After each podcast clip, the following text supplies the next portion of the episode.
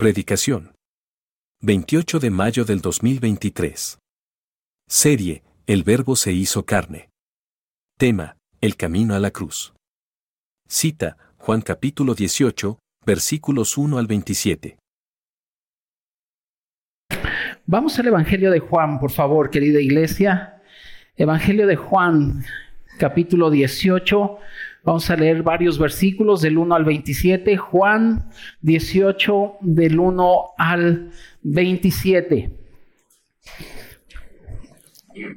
el domingo pasado nuestro querido hermano Isaí nos estuvo hablando acerca del capítulo 17, que es una de las oraciones más extraordinarias que el Señor ha elevado. Oración por sus discípulos, oración por todos aquellos que habían de creer. Y llegamos ya al capítulo 18, ya mero acabamos Juan. Ahí vamos, ahí vamos. Son 21 capítulos, ya vamos en el 18. Así que vamos a dar lectura, querida iglesia, a el Evangelio de Juan capítulo 18 del 1 al 27. ¿Lo tienes? Bien. Vamos a leer. Dice, habiendo dicho Jesús estas cosas, salió con sus discípulos al otro lado del torrente del Cedrón, donde había un huerto en el cual entró con sus discípulos. Y también Judas, el que le entregaba, conocía aquel lugar porque muchas veces se había reunido allí con sus discípulos. Judas, eh, pues, tomando una compañía de soldados y aguaciles de los principales sacerdotes y de los fariseos, fue allí con linternas y antorchas y con armas. Pero Jesús, sabiendo todas las cosas que le habían de sobrevenir, se adelantó y les dijo, ¿a quién buscáis? Le respondieron, a Jesús Nazareno. Jesús les dijo, yo soy. Y estaba también con ellos Judas, el que le entregaba. Cuando les dijo, yo soy, retrocedieron y cayeron a tierra. Volvió pues a preguntarles, ¿a quién buscáis? Y ellos dijeron, a Jesús Nazareno. Respondió Jesús, os he dicho que yo soy. Pues si me buscáis a mí, dejad ir a estos, para que se cumpliese aquello que había dicho. De los que me diste, no perdí ninguno. Entonces Simón Pedro que estaba, entonces Simón Pedro que tenía una espada, la desenvainó e hirió al siervo del sumo sacerdote y le cortó la oreja derecha. Y el siervo se llamaba Malco. Jesús entonces dijo a Pedro, mete tu espada en la vaina. La copa que el Padre me ha dado, ¿no le he de beber? Entonces la compañía de soldados, el tribuno y los alguaciles de los judíos prendieron a Jesús y le ataron. Y le llevaron primeramente a Anás, porque era suegro de Caifás, que era sumo sacerdote aquel año. Era Caifás el que había dado el consejo a los judíos de que convenía que un solo hombre muriese por el pueblo. Y seguían a Jesús Simón Pedro y otro discípulo. Y este discípulo era conocido del sumo sacerdote y entró con Jesús al patio del sumo sacerdote. Mas Pedro estaba afuera, a la puerta. Salió pues el discípulo, que era conocido del sumo sacerdote, y habló a la portera e hizo entrar a Pedro. Entonces la criada portera dijo a Pedro, ¿no eres tú también de los discípulos? de este hombre? Dijo él, no lo soy. Y estaban en pie los siervos y los alguaciles que habían encendido un fuego porque hacía frío. Y se calentaba y también con ellos estaba Pedro en pie calentándose. Y el sumo sacerdote preguntó a Jesús acerca de sus discípulos y de su doctrina. Jesús le respondió, yo públicamente he hablado al mundo Siempre he enseñado en la sinagoga y en el templo, donde se reúnen todos los judíos y nada he hablado en oculto.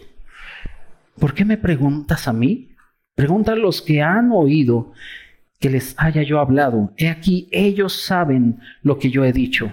Cuando Jesús hubo dicho esto, uno de los alguaciles que estaban allí le dio una bofetada diciendo, ¿así respondes al sumo sacerdote?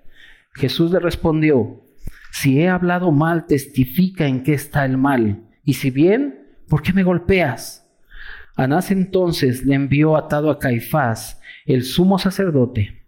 Estaba pues Pedro en pie, calentándose, y le dijeron, ¿no eres tú de sus discípulos? Él negó y dijo, no lo soy.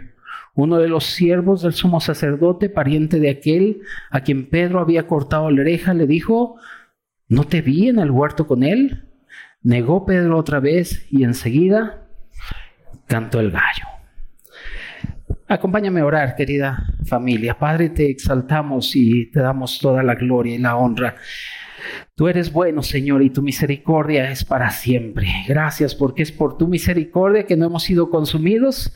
Señor, ahora te pedimos que nos ayudes en este tiempo, Padre, a guardar tu palabra, a amar tu palabra, a seguir permaneciendo en ti, Señor. Necesitamos de ti Necesitamos de tu palabra, necesitamos de todo lo que tú eres, Señor, para seguir avanzando en este andar, Señor, en este camino.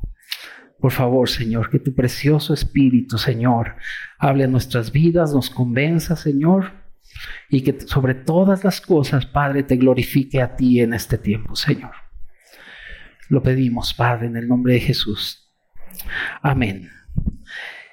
Seguimos, iglesia, con nuestra serie del Verbo se hizo carne y el título del día de hoy o el tema del día de hoy es El camino a la cruz. Estamos en un momento en donde el Señor ya comenzaba con este viacrucis, con este dolor tan tremendo que tú y yo sabemos eh, por lo que pasó, un dolor eh, que era eh, o, o, un trato inhumano que se le dio a nuestro querido Señor. Sin embargo, querida iglesia, nosotros, todos nosotros podemos entender o tenemos la claridad de que para que el camino a la cruz comenzara, se requería de un hombre perfecto. Todos nosotros sabemos que Cristo, que nuestro querido Señor es el Dios completo y el hombre perfecto y que Él fue apto en su totalidad para poder subir a la cruz, para poder andar en este camino a la cruz. ¿Por qué? Porque no existe absolutamente nadie que pueda satisfacer los justos requisitos de Dios más que Cristo, más que este hombre Jesús. Nosotros debemos tener claridad en eso, que sí, Jesús es Dios, pero también debemos tener claridad de que Él es hombre. Por tal razón, 1 Timoteo 2, del 5 al 6, dice que hay un solo Dios y un solo mediador entre Dios y los hombres. Y el apóstol Pablo lo dice claramente, Jesús, hombre. Por lo tanto, amada familia, amada iglesia, queridos hermanos, tú y yo debemos estar claros en eso, de que el Señor necesitaba ser perfecto o ser hallado sin mancha, sin pecado, la perfección en su humanidad para poder subir a la cruz y poder pagar por nuestros pecados. Tú y yo no podíamos pagar por ellos.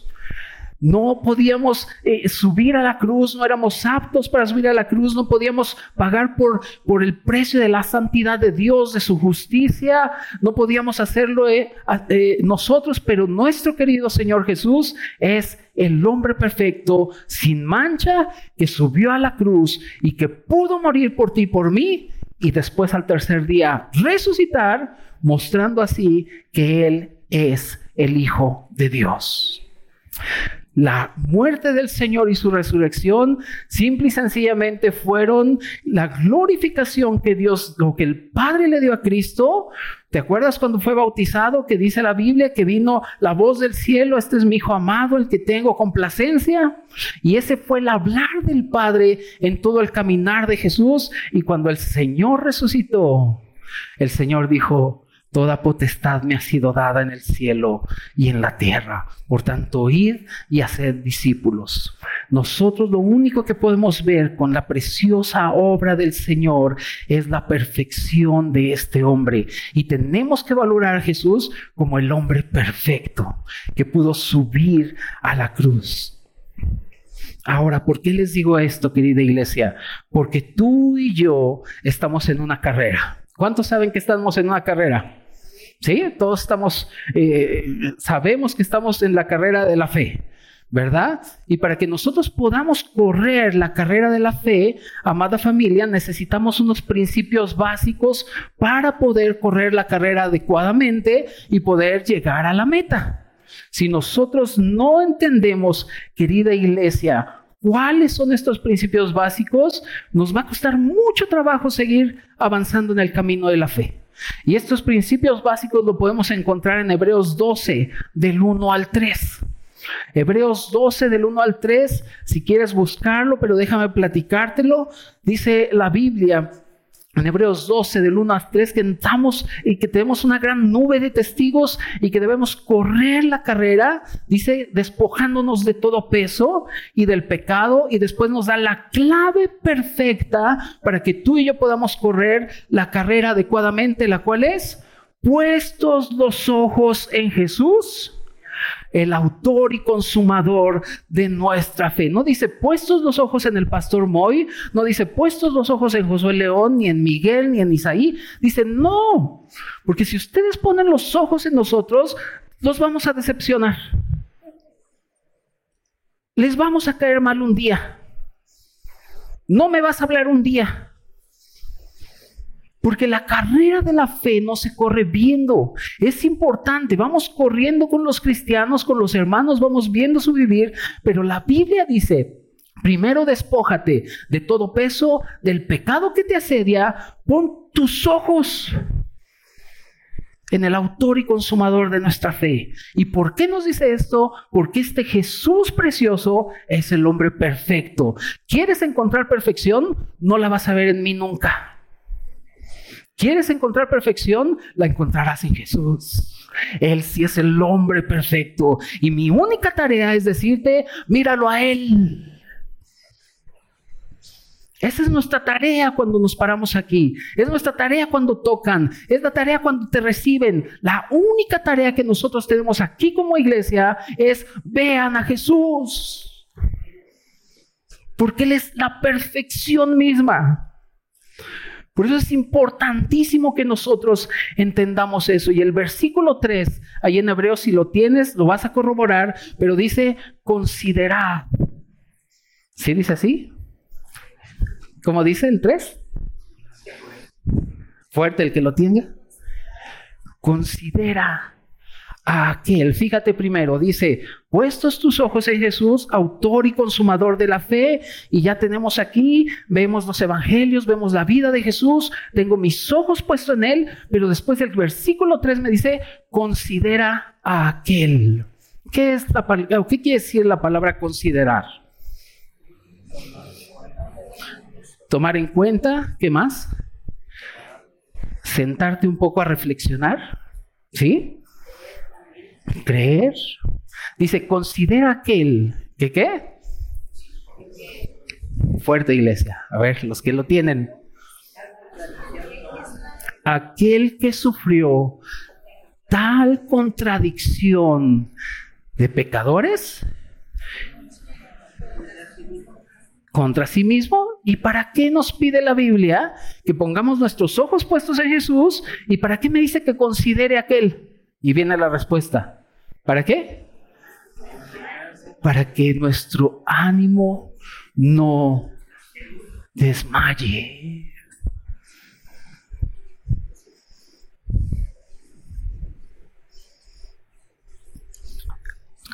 Con ese entendimiento, iglesia, tenemos que entrar al Evangelio de Juan hoy. Puestos los ojos en Jesús, el autor y consumador de nuestra fe. ¿Por qué? Poner los ojos en Jesús para que lo apuntes, lo mandes a hacer póster y nunca se te olvide. Poner los ojos en Jesús significa, número uno, ver la belleza de su misma persona. Número dos, amar la dulzura de su palabra. Y número tres, y lo resaltas, conocer la eficacia de su obra. Si no entendemos estas tres cosas, querida iglesia, no estamos poniendo los ojos en Jesús.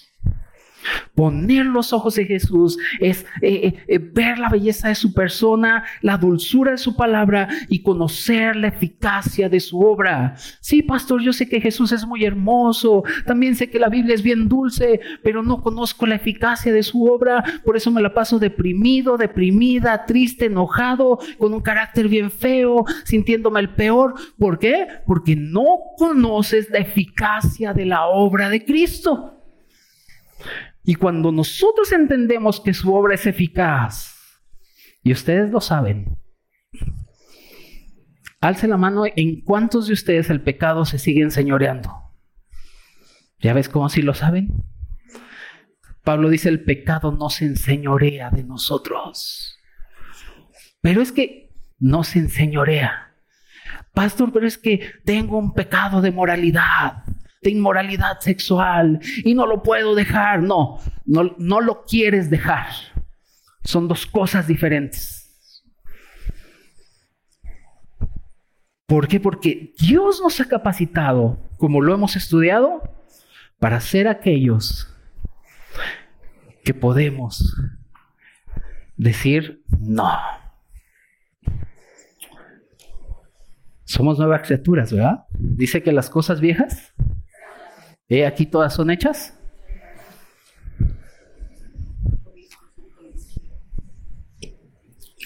Y más adelante vamos a ir viendo esto.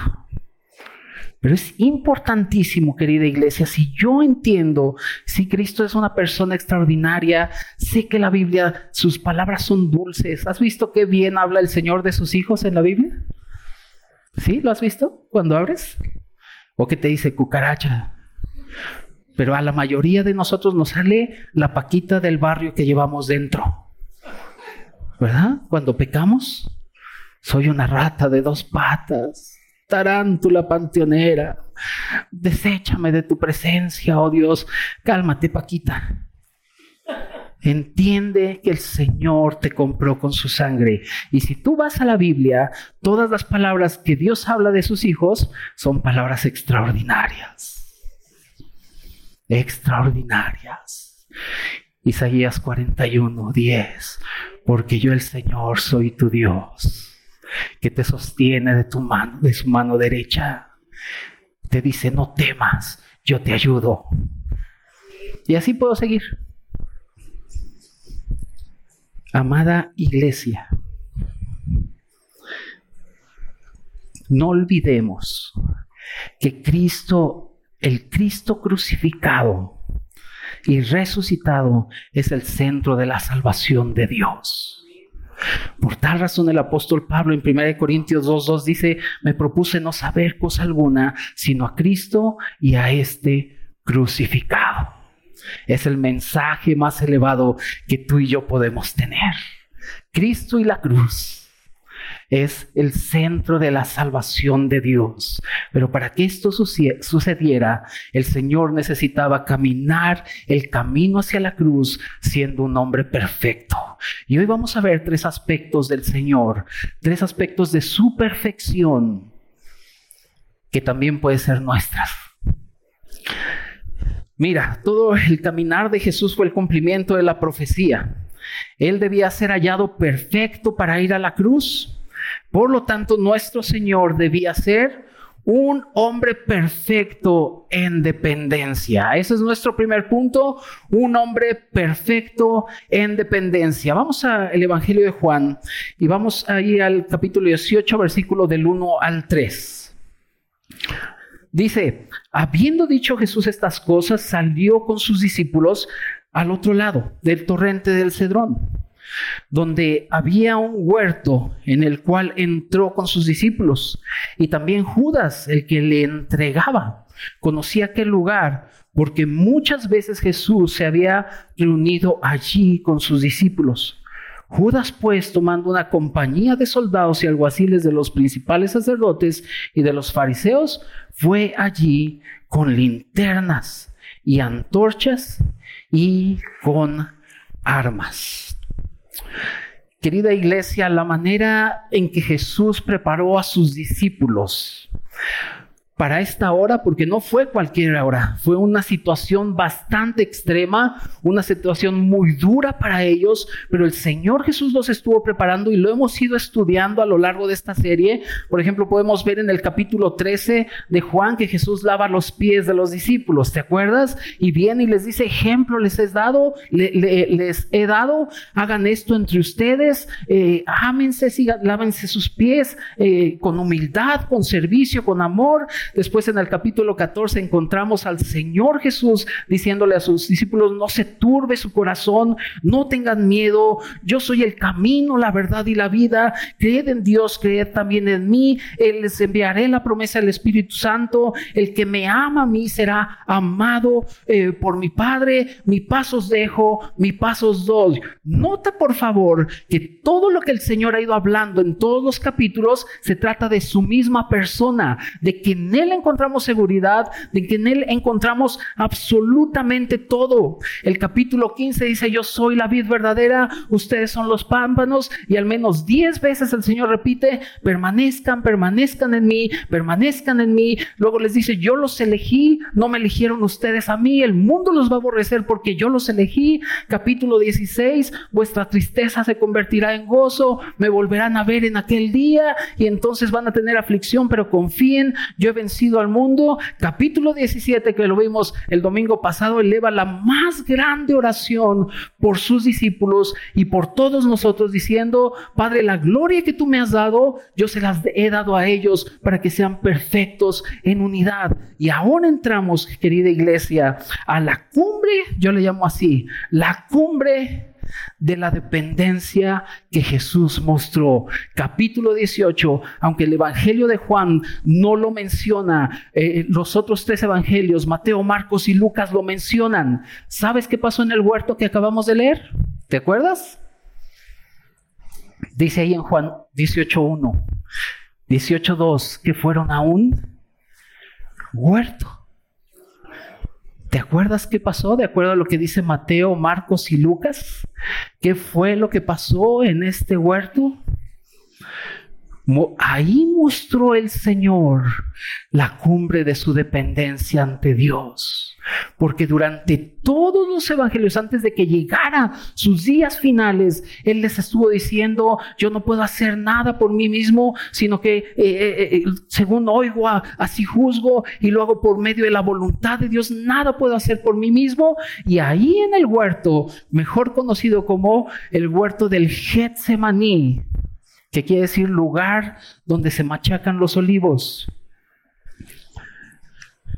Ahí fue donde el Señor mostró la cumbre de su dependencia a Dios. Padre mío, si es posible, ¿te acuerdas? Pasa de mí esta copa.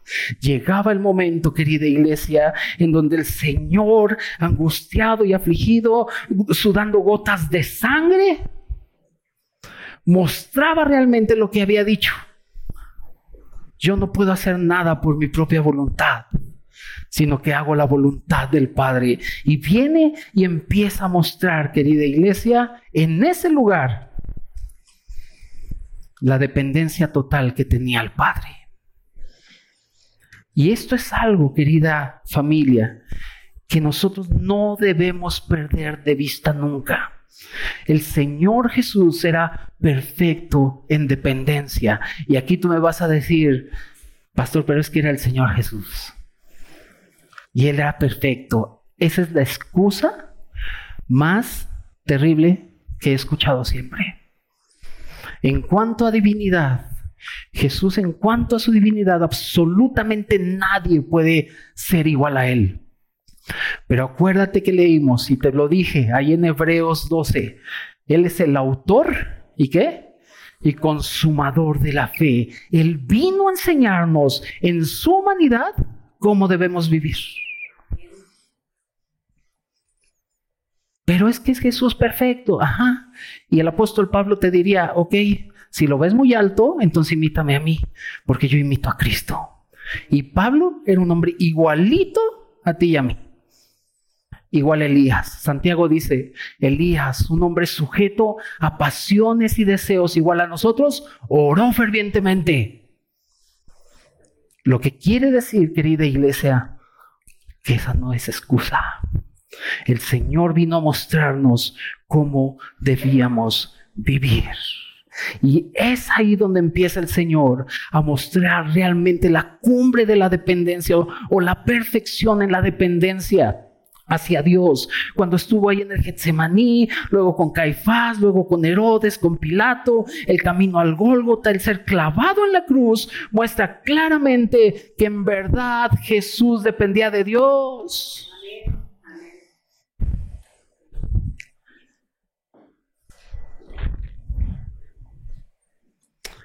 Lo que leímos en Juan, iglesia, el relato que leemos en Juan, muestra que el Señor no fue a orar ahí, fue a entregarse.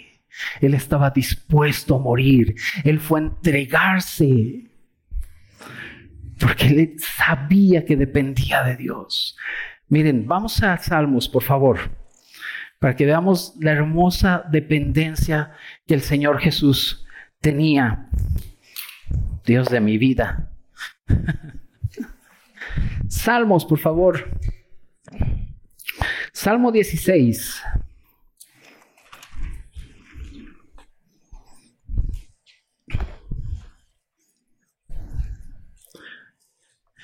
Salmo 16, versículos del 8 al 11.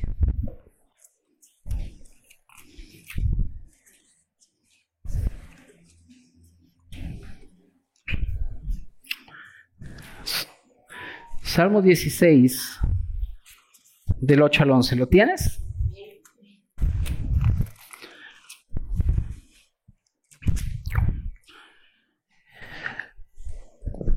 ¿El Señor dependía cuando tenía tiempos felices? ¿Dependía de Dios? Sí. ¿Y los tiempos difíciles? Nosotros cómo estamos ahí. Cuando estamos todo bien, Aleluya, bendito sea el nombre del Señor. Voy a ir al tiempo de oración y adoración el sábado 10, amén. Pero cuando no,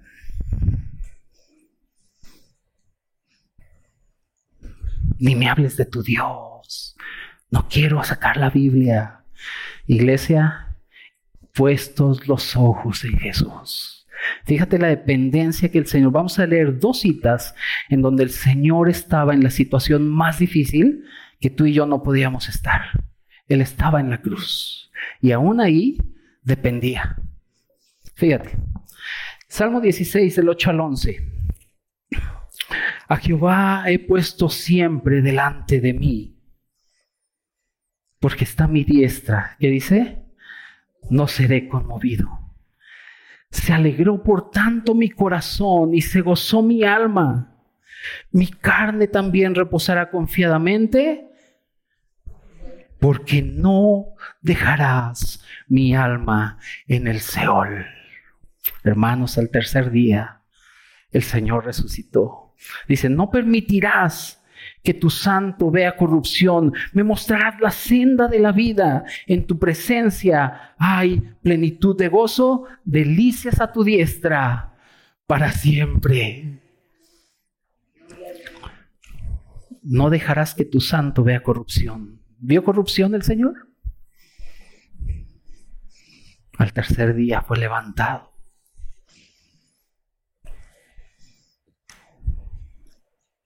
El depender de Dios, querida iglesia, tiene que ver con la esperanza también que tenemos.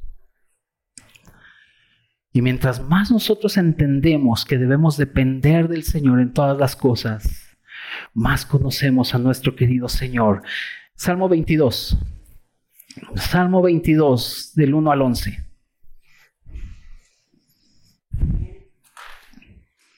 Recuerda que el Salmo 22 es lo que el Señor vio en la cruz.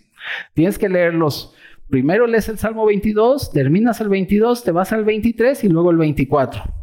Ahora que llegues a tu casa tienes que hacerlo, porque el Salmo 22 está mostrando lo que Jesús vio en la cruz y cómo él dependió de Dios. Luego el Salmo 23, Jehová es mi pastor. Y el Salmo 24, alzado puertas vuestras cabezas, que entrará el Rey de Gloria. Es otra predicación que luego podemos dar. ok, eh, Salmo 22, del 1 al 11. Dios mío, Dios mío. ¿Qué dice? ¿Quién dijo eso? El Señor en la cruz. Dice, ¿por qué estás tan lejos de mí? Salvación, de, mi salvación y de las palabras de mi clamor. Dios mío, clamo de día y no respondes y de noche y no hay para mí reposo. Por eso ya no voy a ir a Harvest porque me caen gordos. Porque clamo y no me oyes. ¿Dónde estás tú? A ver, ¿dónde? ¿Dice eso? Fíjate, después de ese momento que dice, Dios mío, clamo de día y no respondes y de noche y no hay para mí reposo. Pero tú eres santo. Tú que habitas entre las alabanzas de Israel, en ti esperaron nuestros padres, esperaron y tú los libraste. Pero ahora hay un montón de cristianos maruchan que quieren todo rápido. ¿Verdad? No me vean así. Pero queremos, Señor, si no me respondes, hay gente que hasta he oído, ya es que las redes sociales son geniales, que hasta le ponen cierto tiempo a Dios para que responda. sí, de verdad. Te doy dos días para que me respondas la oración. Hermanos, vean el ejemplo de dependencia del Señor. Sentí, esperaron y tú los libraste. Clamaron a ti, fueron librados. Confiaron en ti y no fueron avergonzados. Y luego ve, mas yo soy gusano y no hombre, oprobio de los hombres y despreciado del pueblo. Todos los que me ven me escarnecen, estiran la boca, menean la cabeza diciendo, se encomendó a Jehová, líbrele él, sálvele, puesto que en él se complacía. ¿Estás viendo la escena de la cruz? Cuando el Señor estaba ahí que le decían, salvaste a otro, sálvese a sí mismo. ¿Te acuerdas? Y ve la dependencia otra vez del Señor, pero tú eres el que me sacó del vientre el que me hizo estar confiado desde que estaba en los pechos de mi madre. Sobre ti fue echado desde antes de nacer, desde el vientre de mi madre. Tú eres mi Dios, mi Dios no te alejes de mí, porque la angustia está cerca, porque no hay quien ayude. Ojalá pueda seguir leyendo este salmo, pero es problemas, dependencia, situaciones, dependencia, circunstancias difíciles, dependencia. Esta pruebita está bien difícil, Señor, pero tú eres mi Dios. Salmo 139, tú me has eh, formado y conocido, conoces mi sentar y mi levantar, aún mi embrión vieron tus ojos, cuán preciosos, oh Dios, son todos tus pensamientos, si trato de enumerarlos, no puedo. Querida iglesia, debemos ver que el Señor nos enseñó a cómo vivir con fe. Y parte de lo que vino el Señor a hacer y en su caminar es enseñarnos a depender en todas las cosas de Él. Por eso dice la Biblia, separados de mí, nada puedes hacer. Y no se está refiriendo a actividades humanas, se está refiriendo a que nada somos sin Cristo. Nada somos. Nada de lo que somos podemos serlo si no fuera por la cruz y este Cristo crucificado. Él fue perfecto en dependencia y nos está pidiendo, iglesia, que tú y yo aprendamos a depender. ¿De qué? De todo lo que Él nos ha dicho. Pero ¿cómo podemos depender de todo lo que nos ha dicho si a veces no nos gusta abrir la Biblia? O no nos gusta estudiar. Es importantísimo que nosotros entendamos eso. ¿Te acuerdas lo que dijo el apóstol Pablo? Que toda la escritura es inspirada por Dios. ¿Y luego? Útil para enseñar, redarguir, corregir instruir en justicia a fin de el hombre de Dios sea perfecto.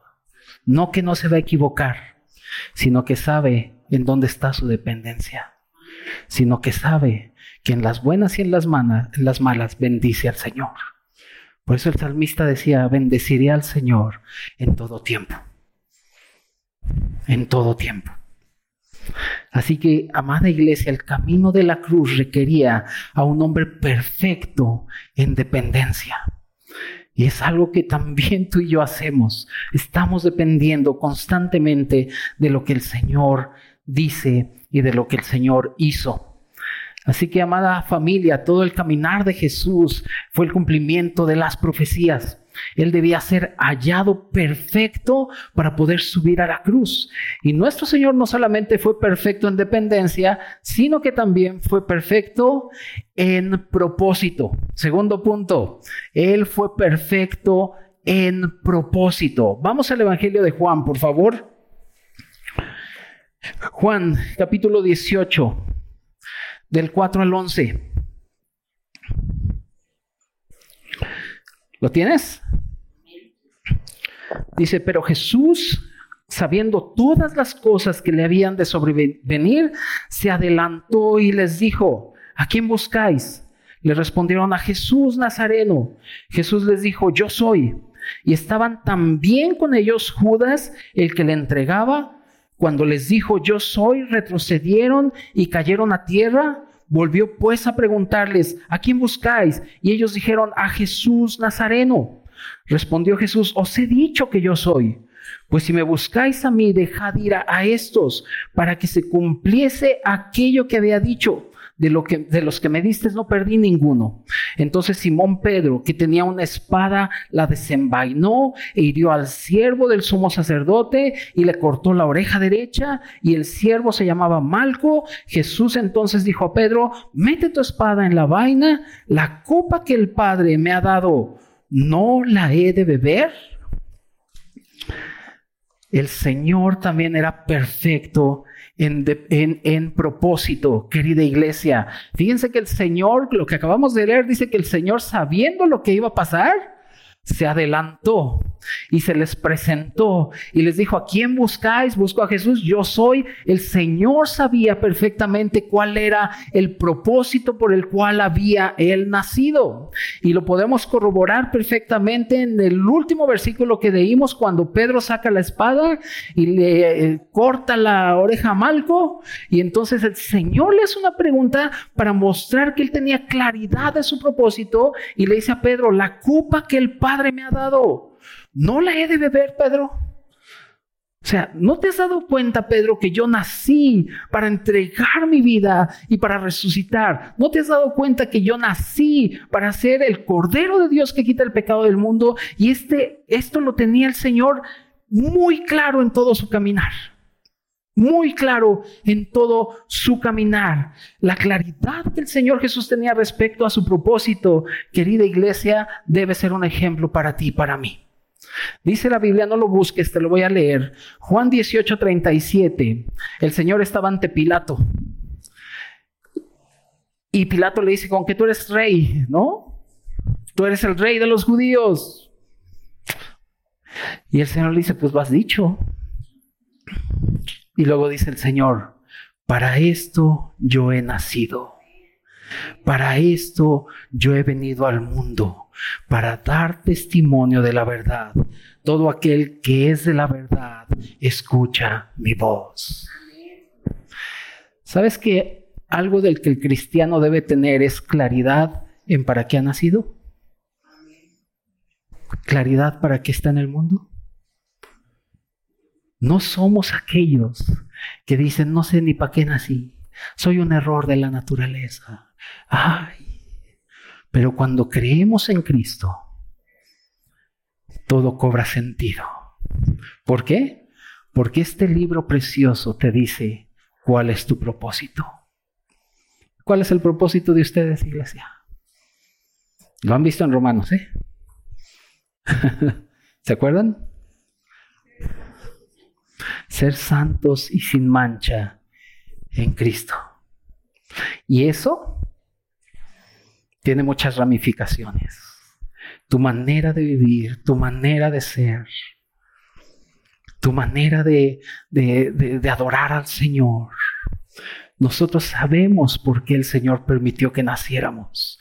Nosotros sabemos para qué estamos en este mundo. Y el Señor también lo sabía. ¿Para qué estaba el Señor? ¿De acuerdo a lo que leímos? Para ser un testimonio de la verdad. Y quiero decirte que tú y yo también estamos para eso. Para ser un testimonio de la verdad que es Cristo. Juan 12, 27. Lo apuntas, yo te lo leo. El Señor estaba en un momento y dice, ahora está turbada mi alma. ¿Y qué diré? Padre, sálvame de esta hora. Mas para esto he llegado a esta hora. Él estaba clarísimo, amada iglesia, en cuál era su propósito. ¿Por qué hay tantas personas confundidas en este mundo? ¿Por qué hay tantos cristianos confundidos en este mundo? ¿Por qué? Porque han hecho a un lado el querer conocer cuál es el propósito verdadero que Dios estableció para el hombre. Y este es el libro más atacado en todo el mundo. No hacen, no hacen ninguna, este, ¿cómo se llama? No debaten por el Corán, no debaten con los escritos de Buda, pero sí debaten con la Biblia. ¿Por qué? Porque este libro es la verdad de Dios. Y este libro le dice al hombre para qué nació, para qué fue creado y qué es lo que este hombre, qué es lo que la humanidad debe esperar. A saber, cuando venimos a Cristo esperamos su regreso. Por eso este libro para nosotros es importantísimo, querida iglesia, porque nos da claridad absoluta de para qué estamos aquí. Mira, déjame ponerte un ejemplo con los deportes. ¿A cuántos les gustan los deportes? ¿A nadie? Ah, nada más. que por cierto, hoy ganan las chivas, ¿verdad que sí? ¿No? Mira, amada iglesia, ¿sabías que la Biblia nos eh, compara a ti y a mí con deportistas? ¿Sabías eso? ¿Has leído esa porción? Ahorita la vamos a leer. Pero la Biblia nos compara a ti y a mí con deportistas. Y un deportista, ningún eh, deportista tiene sesiones de entrenamiento sin un propósito. ¿O sí, sí? ¿O sí? Estoy hablando de deportistas de alto rendimiento. Nuestro propósito cuando hacemos ejercicio es bajar de peso. Es el único. Pero un deportista de alto rendimiento no tiene absolutamente ninguna sesión de entrenamiento sin un propósito. ¿Por qué? Porque él se está preparando para la competencia y no solo para la competencia, sino para ganar la competencia. Y cuando está entrenando, siempre que está entrenando y le duelen los músculos y las piernas, tiene en su mente qué? La competencia y ganar. No conozco a ningún deportista de alto rendimiento que diga, ay, voy a entrenar porque no tengo nada que hacer. No. Todos estos grandes deportistas que tú conoces, cada que entrenan, su sesión de entrenamiento tiene un propósito por el cual está siendo entrenado. Y cuando está entrenando, ¿se desanimará? A ver, ¿qué dicen ustedes? Ya me imagino a Messi entrenando. pues a ver qué sale. Me toca jugar contra Cristiano Ronaldo. No, no puedo. ¿Sí? ¿Cuál es el propósito de ellos? ganar. Oye, pero Cristiano Ronaldo es muy bueno, no le hace, me voy a preparar para enfrentarlo. Cuando un atleta entrena de esta manera con su propósito, sus entrenamientos, escúchame bien, cobran sentido. ¿O no? cobra sentido porque tengo que llegar ahí y quiero ganarlo y me voy a preparar. Y viene la Biblia, 1 Corintios 9, acompáñame. Para que vean que nosotros también debemos estar, saber nuestro propósito. 1 Corintios 9,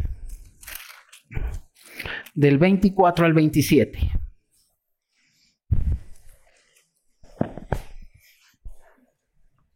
¿Listos? ¿No? 1 Corintios 9 del 24 al 27.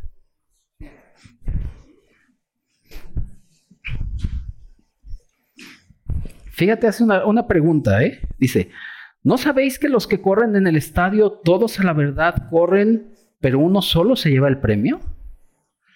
Y luego dice, corred, ¿qué? De tal manera que lo obtengáis. Exacto. Todo aquel que lucha, ¿qué dice? De todo se abstiene. Me imagino a Ana Guevara después de correr sus 400 metros. Vamos por unos de suadero, dos de tripa y cinco campechanos. Y dos cocas bien frías para que amarre. Y de postre, el flan de la abuela, que venden en todas las taquerías. Dice, el, dice, todo aquel que lucha, de todo se abstiene. Luego dice, ellos, o sea, los atletas, a la verdad para recibir una corona corruptible. Pero nosotros, a ver, diga, pero nosotros, otra vez, pero nosotros, una incorruptible. O sea que de los atletas y nosotros, ¿quién debe ser más dedicado? ¿Quién debe tener su propósito bien claro? ¿Quién debe estar entrenando para alcanzar el propósito? Ya fueron bajando el nosotros. Nosotros, nosotros,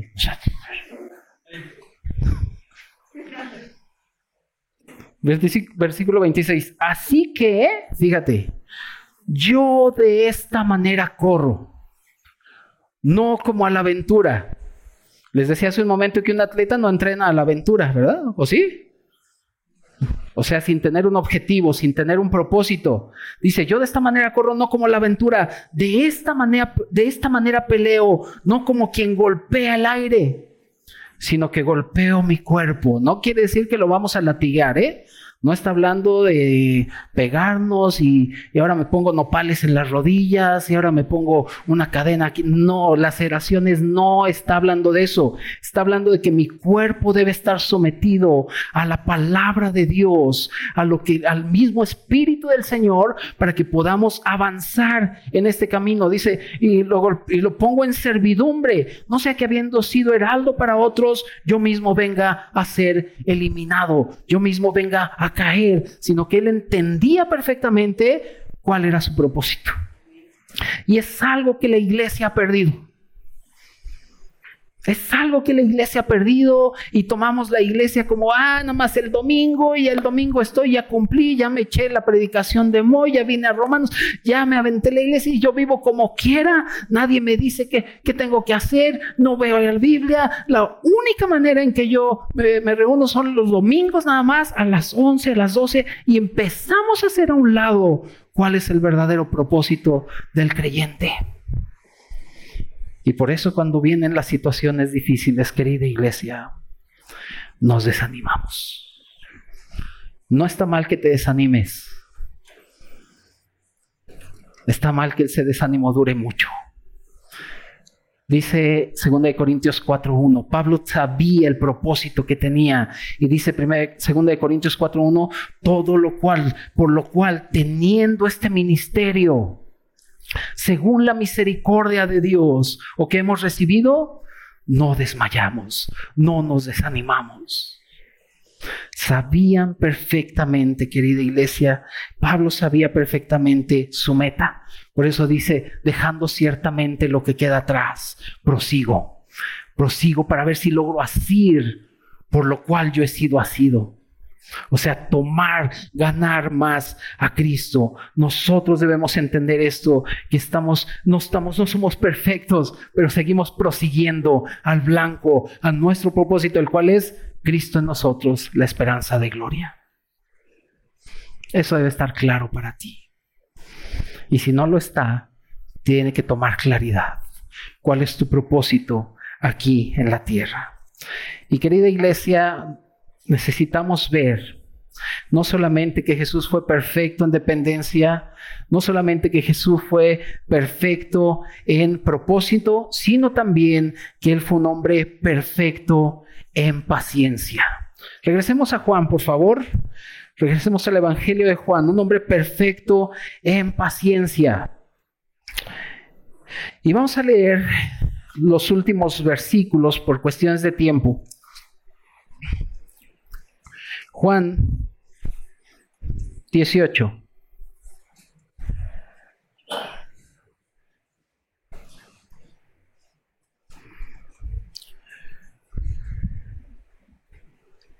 Juan 18. Resumimos rápido los versículos del 12 al 27. Es llevado a, donde estaba Caifás y eh, uno de sus discípulos iba eh, persiguiendo a Jesús, siguiendo a Jesús a ver, a dónde lo llevaban. Pedro también está allá a la puerta de donde estaba el Señor. y eh, no lo dejaron entrar. Después entró y empiezan a cuestionar a Pedro. Y viene un punto, querida iglesia, en donde el Señor, ahí en el versículo 19, en el versículo 20, cuando el sumo sacerdote le pregunta acerca de su doctrina y los discípulos, dice Jesús, eh, yo públicamente he hablado al mundo, siempre he enseñado en la sinagoga y en el templo donde se reúnen todos los judíos y nada he hablado en oculto. ¿Por qué me preguntas a mí? Pregunta a los que han oído que les haya yo hablado. He aquí ellos saben lo que yo he dicho. Cuando Jesús hubo dicho esto, uno de los alguaciles que estaba allí le dio una bofetada, diciendo, ¿así respondes al sumo sacerdote? Jesús le respondió, si he hablado mal, testifica en qué está mal, y si bien, ¿por qué me golpeas? Anás entonces lo envió atado a Caifás, el sumo sacerdote. Amada iglesia, a partir de este momento, las aflicciones de Jesús iban a ser aflicciones terribles desde este momento, cuando le dan una bofetada, comienzan los dolores aún más tremendos del Señor. Por eso Isaías 53 dice que Él es un varón de dolores. Por eso Isaías 53, 1 también dice que Él es como raíz de tierra seca, porque toda la vida de Jesús aquí en el mundo fue una vida de mucha aflicción, en una vida de muchas eh, circunstancias adversas. Pero para que Él pudiera pasar por estas circunstancias adversas, amada iglesia, necesitaba ser un hombre perfecto en paciencia. Y es algo que a nosotros nos falta. ¿Qué quiere decir la palabra paciencia? Según el diccionario quiere decir capacidad de sufrir o tolerar adversidades o cosas molestas u ofensivas con fortaleza sin quejarse ni rebelarse. También la palabra paciencia quiere decir, viene de paz y ciencia. Tener paz y saber cómo actuar. El Señor fue, se arrebató en algún momento. Él tenía, él sabía su propósito y entendía perfectamente, querida iglesia, que necesitaba paciencia para que pudiera cumplir con el propósito del Señor. De tal manera, iglesia, que nosotros necesitamos tres cosas para caminar en este mundo. Necesitamos dependencia, necesitamos propósito y necesitamos paciencia. Porque dentro de este mundo hay muchas aflicciones. Y dentro de este mundo cada vez se levantan más corrientes que están en contra de la palabra del Señor. Y dentro de este mundo, si hay algo que tú y yo vamos a necesitar, es paciencia para poder esperar el regreso de nuestro Señor. Todos tenemos esta esperanza del regreso de nuestro querido Señor y por eso nosotros, querida iglesia, seguimos las pisadas de Jesús tal y como Él caminó.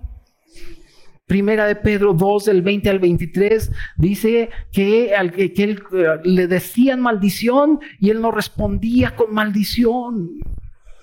Se burlaban de él y él encomendaba su causa al Padre. Y viene Pedro y dice que él nos ha dejado este ejemplo para que sigamos sus pisadas. Entonces debemos ser aquellas personas, querida iglesia, que entienden.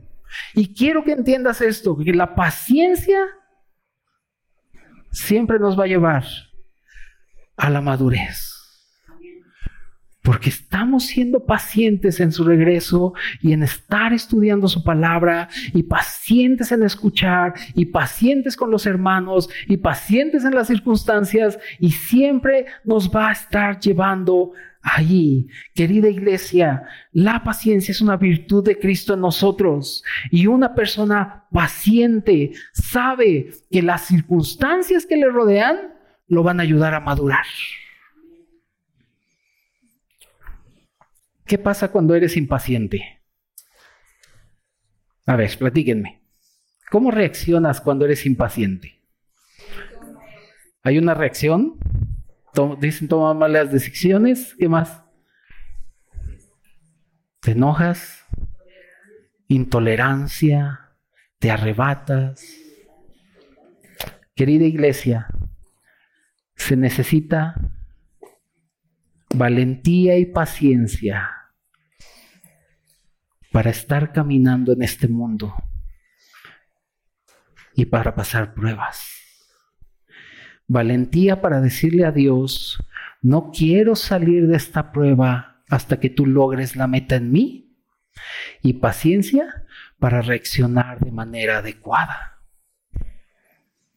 ¿Cuántos de nosotros le hemos dicho al Señor, no me saques de esta pruebita hasta que aprenda lo que tú quieres que aprenda? Yo no. Al contrario, ya no, ya estuvo bueno. Miren, vamos a Santiago y con esto terminamos. Santiago.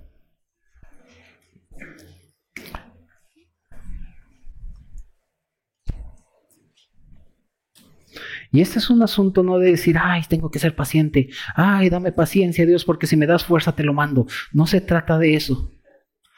Se trata de entender que la paciencia es una persona que se llama Cristo. Por eso Pablo decía que, fui asido por Cristo para yo asirme a Él. Y la palabra asir quiere decir sujetar, quiere decir ganar. Y entonces entendemos que la paciencia es una persona. Entonces no le pidas al Señor, dame paciencia, mejor dile, dame más de Cristo, Señor. Necesito más su carácter, porque yo soy bien impaciente. Fíjate, Santiago 5, y con esto terminamos. Santiago 5, del 7 al 11.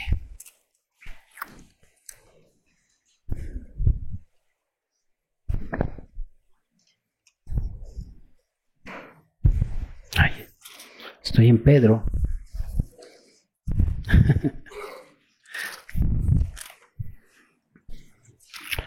Santiago Santiago 5, del 7 al 11. Dice, por tanto, hermanos,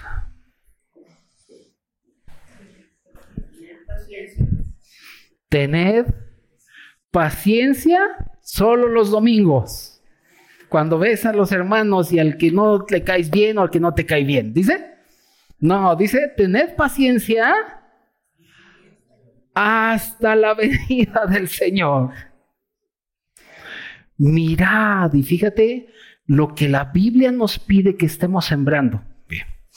Mirad cómo el labrador espera el precioso fruto de la tierra, aguardando, ¿qué? Con paciencia hasta que reciba la lluvia temprana y la tardía. Tened también vosotros paciencia y afirmad vuestros corazones. ¿Cómo calmamos nuestro corazón? ¿Te ha pasado que la mayoría del día te escuchas mucho a ti mismo? ¿No? O hablas mucho contigo mismo. Ay, Moisés, ¿cómo tomaste esa decisión? Ay, Moisés, ibas, ahí, ibas en el metro. Ay, Moisés, ¿cómo? Ay, ay Moisés, ¿ibas hablando mucho? Y viene el Señor y dice, tened también vosotros paciencia y esta manera afirmará vuestros corazones. ¿Por qué? ¿Qué dice? La venida del Señor se acerca. Hermanos, No os quejéis unos con otros para que no seáis condenados. He aquí el juez está delante de la puerta. Hermanos míos, tomad como ejemplo de aflicción y de paciencia a los profetas que hablaron en nombre del Señor. He aquí, tenemos por bienaventurados a los que sufren. ¿Habéis oído la paciencia de Job? Y habéis visto el fin del Señor, que el Señor es muy misericordioso y compasivo. ¿Nuestro Señor fue perfecto en paciencia? Sí. ¿Nuestro Señor es nuestro máximo ejemplo? Sí. Por lo tanto, tú y yo debemos entender que necesitamos la paciencia del Señor para poder perseverar. Mira, mi trabajo es entrenar a muchos niños al básquetbol, que me gusta mucho el básquet. Y después me llegan niños con dos pies izquierdos que tú dices, Dios de mi vida, mejor métete a arte. Pero necesito tener paciencia y perseverar con ellos. y cuando empezamos a tener en los entrenamientos y tenemos paciencia y perseveramos en ellos, puedes ver el fruto después. Déjame platicarte de un niño que tenía, eh, un niño que tenía 14 años y estaba conmigo en el equipo. Lo escogí no por bueno, sino porque estaba de mi tamaño. 14 años, daba mi tamaño de altura y también de, estaba así, el niño. Entonces cuando lo vi, no agarraba ni siquiera el balón. Pero empezamos a perseverar con él y a tener paciencia con él. Y un día estábamos en un partido y le dije, hijo, eh, estaba jugando él y lo saqué porque traía su agujeta desamarrada. 14 años tenía. Y le dije, siéntate, amárrate la agujeta y ahorita cuando termines de amarrar la agujeta me avisas y entras. Sí, profe. Sí, con su voz de puberto, ¿no? Y yo estaba ahí con los demás chicos en el partido y todo, y pasó el primer cuarto, el segundo cuarto, y el chico no venía conmigo, pasó el medio tiempo, tercer cuarto, y entonces yo me acuerdo que había sacado a este chico y volteé a verlo y estaba sentadito hasta atrás de sus compañeros, estaba la banca de sus compañeros y él estaba atrás, estaba ahí sentadito. Y le dije, ¿qué pasó? Y se me acercó y me dijo en la oreja, es que no me sé amarrar las agujetas. Él tenía un problema de motricidad. Entonces me acuerdo que le amarré la agujeta y dije, vas para adentro. Eh, no me dejará mentir Javi porque es un chico que él conoce también, porque después se lo mandé a él. y era un chico que tenía motricidad, un problema muy grave de motricidad pero estuvimos perseverando con él y tener y paciencia con él. Eh, hoy es seleccionado de su preparatoria de básquetbol, es jugador titular, sigue estando grandote, de repente tiene problemas en la motricidad, pero logró lo que él quería lograr. Iglesia, cuando nosotros entendemos que necesitamos paciencia y perseverancia, y teniendo este ejemplo que es Cristo Jesús, como nuestro máximo ejemplo de vida y experiencia. Amada iglesia, podemos ser los vencedores que Dios está buscando. Necesitamos, necesitamos dependencia, propósito y paciencia. Oremos, querida iglesia. Perdónenme por el tiempo, me pasé. Pero oremos, vamos a orar. Padre, te damos gracias y te exaltamos y te honramos y gracias Señor, porque tú eres nuestro más grande ejemplo de vida. Señor, todos aquellos que te han amado en años atrás y que ya descansan, que ya duermen, siempre estuvieron con sus ojos puestos en ti. Señor, no queremos ser la excepción, queremos ser aquellos que entendemos que nuestro andar debe ser viendo la perfección que había en ti. Tú eres Jesús hombre. Y para poder subir a la cruz, Señor, y caminar este camino, necesitabas mostrar tu perfección. Gracias, Señor, porque mostraste que tú dependías en todas las cosas del Padre. Gracias, Señor, porque no renunciaste a tu propósito. No te aferraste a ser igual a Dios, sino que tomaste forma de siervo y te humillaste y fuiste obediente hasta la muerte y muerte de cruz. Gracias Señor porque eres un ejemplo de paciencia, de que a pesar de las circunstancias difíciles que pasabas, Señor, tú siempre actuaste de una manera adecuada. Señor, perdónanos si hemos, habíamos olvidado estos tres puntos. Dependencia, propósito y paciencia. Señor, y aquí estamos para que tú sigas dirigiendo nuestras vidas y sigas hablando nuestros corazones. Padre, bendice a mis hermanos. Bendícelos, Señor, y aún inquiétalos para que ellos te estén buscando más, para que abran tu palabra, para que disfruten de tu palabra, de tu presencia, para que tengan claridad en el propósito por el cual tú los has salvado y los has llamado, Señor, a fin de que esta iglesia pueda ser tu misma plenitud y que en esta iglesia podamos entender, que tú eres el todo y en todos. Señor, gracias por tu palabra. Gracias, Padre. Bendecimos tu nombre. Amén. Amén.